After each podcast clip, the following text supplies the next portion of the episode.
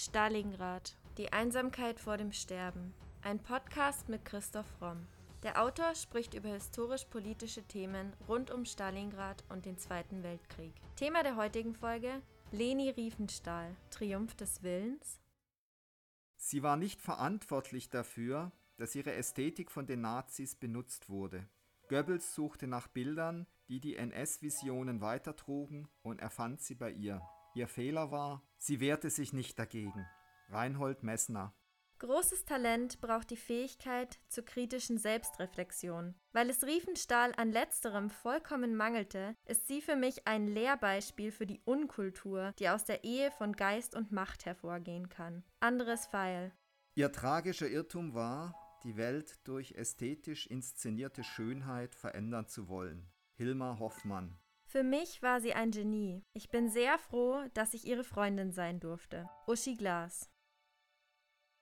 Das waren Zitate anlässlich des Todes von Leni Riefenstahl im September 2003. Wie alt ist sie eigentlich geworden? Geboren wurde Leni Riefenstahl am 22. August 1902 in Berlin. Sie ist also 101 geworden. Ihr Vater war Handwerker mit eigenem Installateurbetrieb, ihre Mutter war Näherin. Leni Riefenstahl besuchte die Volksschule, dann eine private höhere Knaben- und Mädchenschule, machte 1918 mittlere Reife. Sie hat früh Klavierunterricht bekommen, war eine begeisterte Sportlerin, also sie war im Schwimmclub, Turnverein, Rollschuh, Tennis, Rudern und ganz interessant, sie hat dann später sogar Boxstunden bei einem türkischen Lehrer genommen. Sie hat wohl früh schon ungewöhnliches Selbstbewusstsein gehabt und hat auch bald schon wegen ihrer kunstbegeisterten Mutter Tanzstunden bekommen. Rhythmisches Turnen und Tanzen, Improvisation sowie Fantasietanz. Als der Vater davon erfuhr, schickte er sie für ein Jahr in ein Pensionat im Harz, wo sie heimlich weiter übte, und dann arbeitete sie von 1920 bis 1923 als Sekretärin im Betrieb ihres Vaters und damit war sie natürlich alles andere als zufrieden. Und als sie dann bei einem Badeurlaub an der Ostsee einen Bankier und späteren Filmproduzenten, Herrn Sokal, kennenlernte, ließ sie sich von dem ihr Debüt als Solotänzerin finanzieren. Hatte Leni Riefenstahl denn jemals wirklich Erfolg als Tänzerin?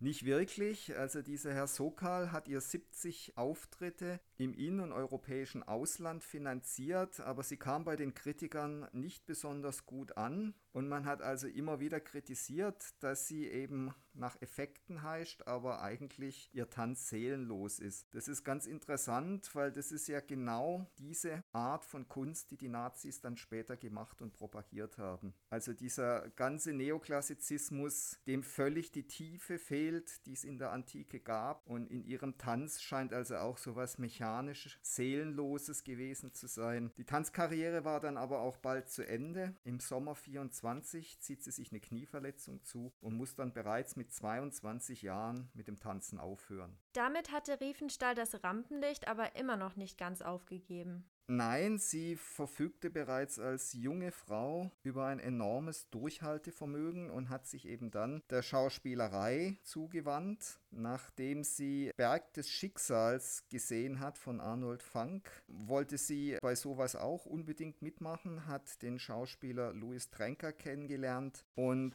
hat dann mit Trenker Bergfilme gedreht und hat sich aber bereits während der ersten Dreharbeiten von Funk die Funktion einer Kamera, den Umgang mit Objektiven, den Einsatz verschiedener Brennweiten und die Wirkung von Farbfiltern erklären lassen. Und sie war in all diesen Dingen wohl sehr begabt, denn sie hat sich dann auch sehr schnell angeeignet, wie man Filmmaterial schneidet, entwickelt und kopiert. Und das war dann für ihre spätere Karriere sehr viel wichtiger als ihre schauspielerischen Fähigkeiten, die, wenn man die Filme mit ihr heute sieht, sieht, doch sehr begrenzt waren.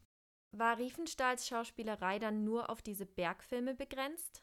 Ja, also sie hat dann in der Tat erstmal nur Bergfilme gedreht, hat dann auch den Schauspielkollegen Schneeberger kennengelernt, mit dem sie Bergsteigen und Klettern geübt hat und sie war eben im Sport immer sehr viel begabter wie als Schauspielerin. Also sie hat in diesem ganzen Genre Bergfilm und es gab auch damals schon die auch heute noch sehr beliebte Konstellation, eine Frau zwischen zwei Männern im Berg- und Abenteuermilieu. Da hat sie also immer wieder gespielt und sie wollte dann allerdings den Sprung schaffen zu einer ernsthaften Rolle, hat sich bei Josef von Sternberg um die Rolle der Lola beworben in der Heinrich Mann-Verfilmung Der blaue Engel und der hat dann aber Marlene Dietrich besetzt. Das ist insofern ganz interessant, weil Marlene Dietrich ja dann emigriert ist und sich in den USA also vehement gegen den Hitlerfaschismus eingesetzt hat, während eben Leni Riefenstahl umgekehrt zu einer Ikone der Nazis wurde, zu der Vorzeige Frau und Vorzeigeregisseurin der Nazis wurde. Also es ist ganz interessant, wie sich hier die Wege dieser beiden Frauen kurz gekreuzt haben.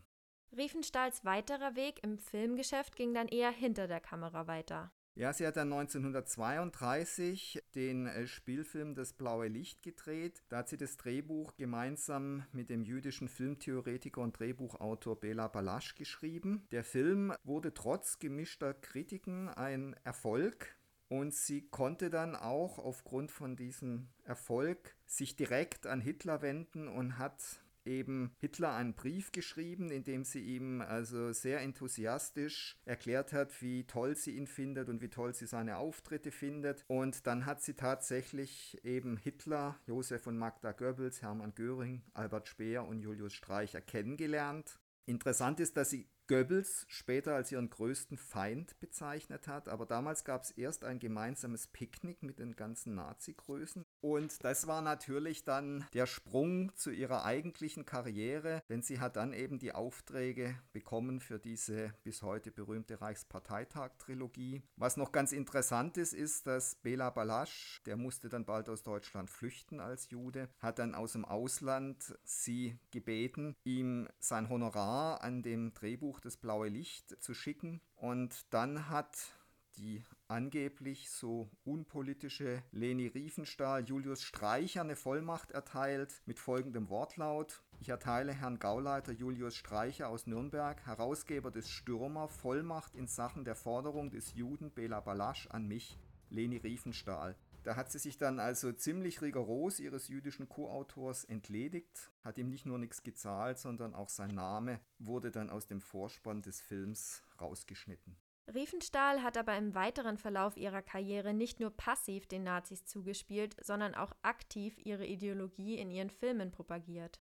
Ja, sie selber hat ja immer behauptet, es seien keine Propagandafilme, sondern Dokumentarfilme. Und es habe ja auch nie jemand reingeredet. Sie hätte die völlige künstlerische Freiheit gehabt und sie hätte eben nur das gefilmt, was Hitler und Albert Speer da inszeniert hätten. Das ist, wenn man die Filme anguckt, völlig unhaltbar.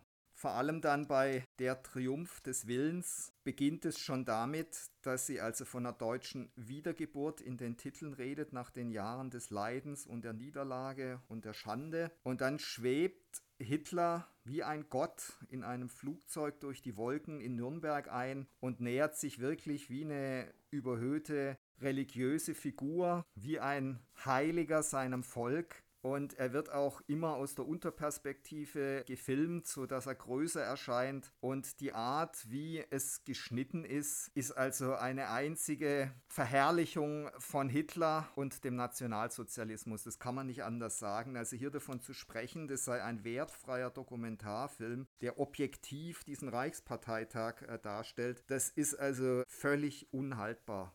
Goebbels soll einmal gesagt haben, Leni Riefenstahl sei die einzige von all den Stars, die uns wirklich versteht. Ist das denn an ihren Filmen erkennbar? Ich weiß nicht, wie tief sie begriffen hat, auf was sie sich da wirklich einlässt und was Nationalsozialismus dann äh, wirklich bedeutet. Möglicherweise war sie zunächst eben auch eine sehr ehrgeizige Karrierefrau, die buchstäblich über Leichen gegangen ist, um Erfolg zu haben. Ihr Verhältnis zu Goebbels war ja sehr ambivalent. Auf der einen Seite hat Goebbels ihre Arbeit bewundert, auf der anderen Seite haben die beiden sich auch immer wieder unglaublich um Geld und andere Dinge gezofft. Also geschützt hat sie letztendlich immer Hitler und auch Speer, die einfach ihr Talent gesehen haben Und man kann bei Leni Riefenstahl beim besten Willen nicht davon sprechen, dass sie verführt worden ist. Sie hat von Anfang an den Nationalsozialismus und speziell auch die Figur Hitlers ganz bewusst zu einem Mythos überhöht, zu einer quasi religiösen Figur gemacht. Und inwiefern sie das intellektuell begriffen hat oder ob das bei ihr nur aus so einem emotionalen, intuitiven Moment rauskam, das spielt dann am Ende, finde ich, auch nur eine untergeordnete Rolle. Also was bereits bei der Sieg des Glaubens, allein die Titel sprechen ja schon für sich, angelegt wurde, hat sie dann in der Tat bei Triumph des Willens auf einen Höhepunkt gebracht, auf einen traurigen Höhepunkt gebracht. Und auch Tag der Freiheit, unsere Wehrmacht, ist eine einzige Verherrlichung einer Wehrmacht, von der eigentlich jedem einigermaßen klar denkenden Menschen deutlich sein musste, dass diese Wehrmacht für einen Angriffskrieg aufgebaut wird, dass die ganze aggressive Tonalität, die ganzen Reden, die den Aufbau dieser Wehrmacht begleitet haben, dass es von Anfang an hier darum ging, diese Wehrmacht auch einzusetzen und dass diese Armee für einen Angriffskrieg gerüstet wird. Das hätte auch Leni Riefenstahl klar sein müssen. Und ich denke, es war ihr auch klar. Die Kriegerideologie der Nationalsozialisten hat Leni Riefenstahl ja nicht nur in Tag der Freiheit eingebaut, sondern sie hat sie auch auf die Olympioniken in ihrem Olympiafilm übertragen.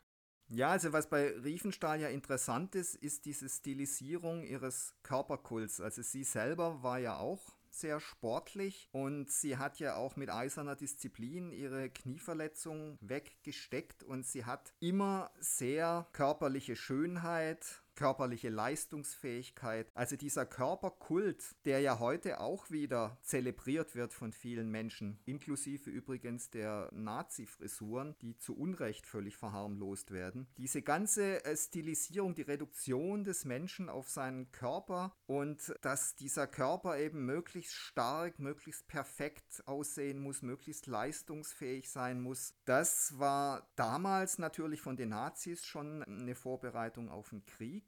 Das ist aber natürlich auch eine Form schon von Rassismus. Also wer einen schönen Körper hat, wer einen leistungsfähigen Körper hat, ist von Haus aus mehr wert wie einer, der jetzt dick ist oder hässlich oder in irgendeiner anderen Form eben nicht so schön nach den Kriterien, die da angelegt worden sind. Also insofern war natürlich der Olympia-Film auch wieder ein Film, der ästhetisch in Richtung Krieg und auch in Richtung auf Rassismus ging. Das muss man ganz klar sagen. Und man sollte auch wirklich da mal näher drüber nachdenken, was so eine Körpersportästhetik, was da eigentlich wirklich dahinter steckt. Goebbels war verärgert wegen der immensen Kosten dieses Films. Er hat in sein Tagebuch geschrieben, Fräulein Riefenstahl macht mir ihre Hysterien vor. Mit diesen wilden Frauen ist nicht zu arbeiten. Nun will sie für ihren Film eine halbe Million mehr und zwei daraus machen.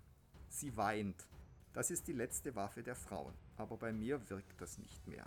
Und dann hat er nach der Premiere geschrieben, man hört überall nur uneingeschränktes Lob, ich schenke Leni Riefenstahl noch 100.000 Mark. Also der Erfolg hat ihr dann wieder recht gegeben und natürlich ist sie da in der Gunst von Hitler noch weiter gestiegen. Das Highlight von Riefenstahls Karriere im Filmbusiness war wohl, dass sie sogar ein eigenes Filmgelände gestellt bekam. Ja, sie hat nicht nur ein Filmgelände von 5000 Quadratmetern gekriegt, sondern auch noch ein Atelier und eine Kopieranstalt. Alles geschätzt für 400.000 Reichsmark. Die Kosten sollten vom Staat übernommen werden. Und sie hat also die Ausstattung für eine komplett selbstständige Produktion gekriegt. Und es gab dann sogar noch einen Sonderfilmtrupp Riefenstahl, ausgestattet mit zwei sechssitzigen Mercedes-Limousinen, einem BMW-Motorrad mit Beiwagen sowie Tankkarten für 700 Liter Benzin. Und mit diesem Sonderfilmtrupp sollte sie dann den Überfall auf Polen begleiten im September 39. Wie hat Riefenstahl denn auf die Kriegsbilder reagiert, die sie da gesehen hat?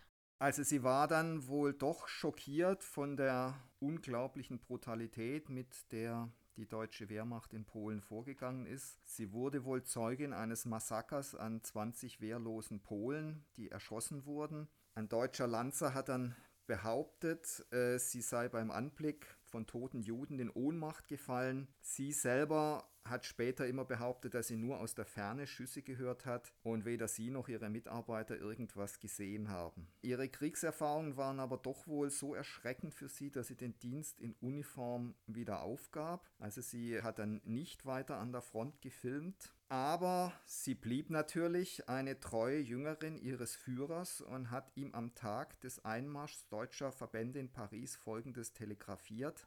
Mit unbeschreiblicher Freude, tief bewegt und erfüllt mit heißem Dank, erleben wir mit Ihnen, mein Führer, Ihren und Deutschlands größten Sieg, den Einzug deutscher Truppen in Paris. Mehr als jede Vorstellungskraft menschlicher Fantasie vollbringen Sie Taten, die ohne Gleichen in der Geschichte der Menschheit sind. Wie sollen wir Ihnen nur danken? Glückwünsche auszusprechen, das ist viel zu wenig, um Ihnen die Gefühle auszusprechen, die mich bewegen. Später hat sie behauptet, sie hätte mit diesen Zeilen nur zum Ausdruck bringen wollen, wie erleichtert sie darüber war, dass der Krieg, so habe sie geglaubt, jetzt zu Ende sei. Ich finde, das ist, wenn man diesen Text liest, völlig unhaltbar. Wir erleben hier eine Frau, die restlos begeistert ist vom Führer und vom Nationalsozialismus und völlig drüber weggeht, welch unglaubliches Leid die deutschen Truppen damals über Polen und dann auch Frankreich gebracht haben. Was hielt Hitler denn eigentlich von Riefenstahl? Hitler hat wohl mal gesagt, er habe vier Paradefrauen in seinem Leben kennengelernt: Frau Trost, Frau Wagner, Frau Scholz-Klink und Leni Riefenstahl. Beide, Hitler und Leni Riefenstahl, haben immer erklärt, dass sie eine ganz besondere Freundschaft verbunden habe. Ich denke auch nicht, dass sie jemals ein sexuelles Verhältnis zu Hitler gehabt hat. Ich glaube auch, dass das ein Verhältnis war, da ging es um Arbeit, da ging es um ihre Filme, da ging es eben um die Art, wie sie Hitler verehrt hat und wie sie ihn vermarktet hat. Aber ich glaube nicht, dass die beiden ein sexuelles Verhältnis hatten. Es ist im Grunde auch relativ gleichgültig. Das, was wichtig ist, ist, dass Hitler durch sie und ihre Filme auch im europäischen Ausland, also bis Kriegsausbruch, auch enorm aufgewertet wurde. Ich meine, ihre Filme haben ja in Venedig, in Paris Preise gewonnen. Und Hitler und seine Bewegung sind durch ihre Filme erstmal enorm aufgewertet worden. Für ihren letzten Film stand Riefenstahl dann sogar wieder selbst vor der Kamera. Ja, in Tiefland stand sie nicht nur selbst vor der Kamera, da hat sie auch wieder geschrieben, produziert, Regie geführt. Die Geschichte beruhte auf einer Oper von Eugen Albert und es ist eben wieder so ein Kitsch-Melodram. Zwei sie begehrende Männer, ein armer Hirte und der reiche Herr des Hirten und sie ist natürlich eine Tänzerin und heiratet dann zum Schein den Hirten, damit der Reiche seine in Zukunft äußerst wohlhabende Frau nicht verliert. Also es ist ein Melodram, ein Kitsch-Melodram, eine Schmonzette im Grunde. Und es ist halt wieder mal das Stereotyp Frau zwischen zwei Männern, das ja heute auch wieder sehr beliebt ist. Und was bei Tiefland noch erwähnenswert ist, um dem Film Authentizität zu verleihen, besetzt sie die Komparsenrolle mit 100 südländisch aussehenden Sinti und Roma aus den Zwangslagern Salzburg, Max Klan und Berlin-Marzahn. Und nach Abschluss der Dreharbeiten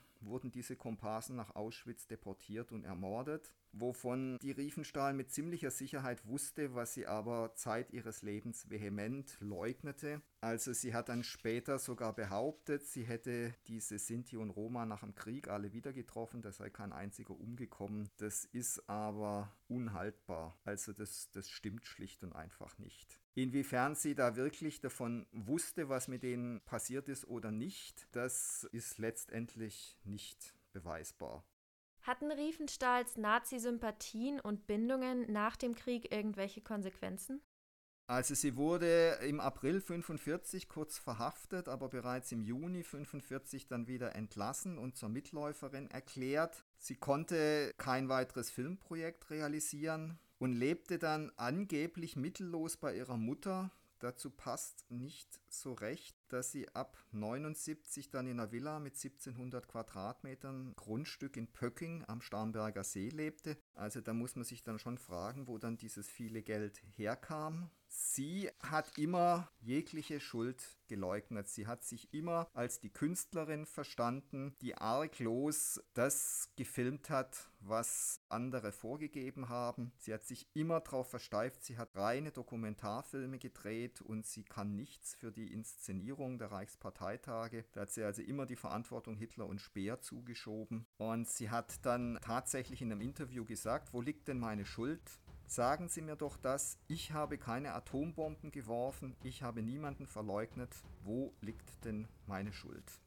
Von ihren Schauspiel- und Filmkollegen wurde Riefenstahl ja auch nie wirklich als Verbrecherin gesehen. Sie feierte zum Beispiel 2002 ihren 100. Geburtstag mit 160 Gästen, darunter Siegfried und Roy, Petra Schürmann, Uschi Glas und viele weitere. Im Gegenteil, von einigen wurde sie sogar sehr hoch geschätzt. Ihre Sehnsucht nach Schönheit und Kraft entspricht einem humanistischen Gedanken, aber sie war unbußfertig, wollte sich nicht erinnern. Das macht sie in den Augen vieler Menschen zur Sünderin. Auch vor dem höchsten Gericht wird Leni Riefenstahl stolz und vielleicht hochmütig stehen. Über 100 Jahre haben ihr die Götter geschenkt. Sie waren überaus gnädig. Begnadet und ungnädig war sie. Wer fragt beim Anblick der Pyramiden nach den Tränen, die sie gekostet haben? Jemand wie sie wird nicht wiederkommen. Wolfgang Job.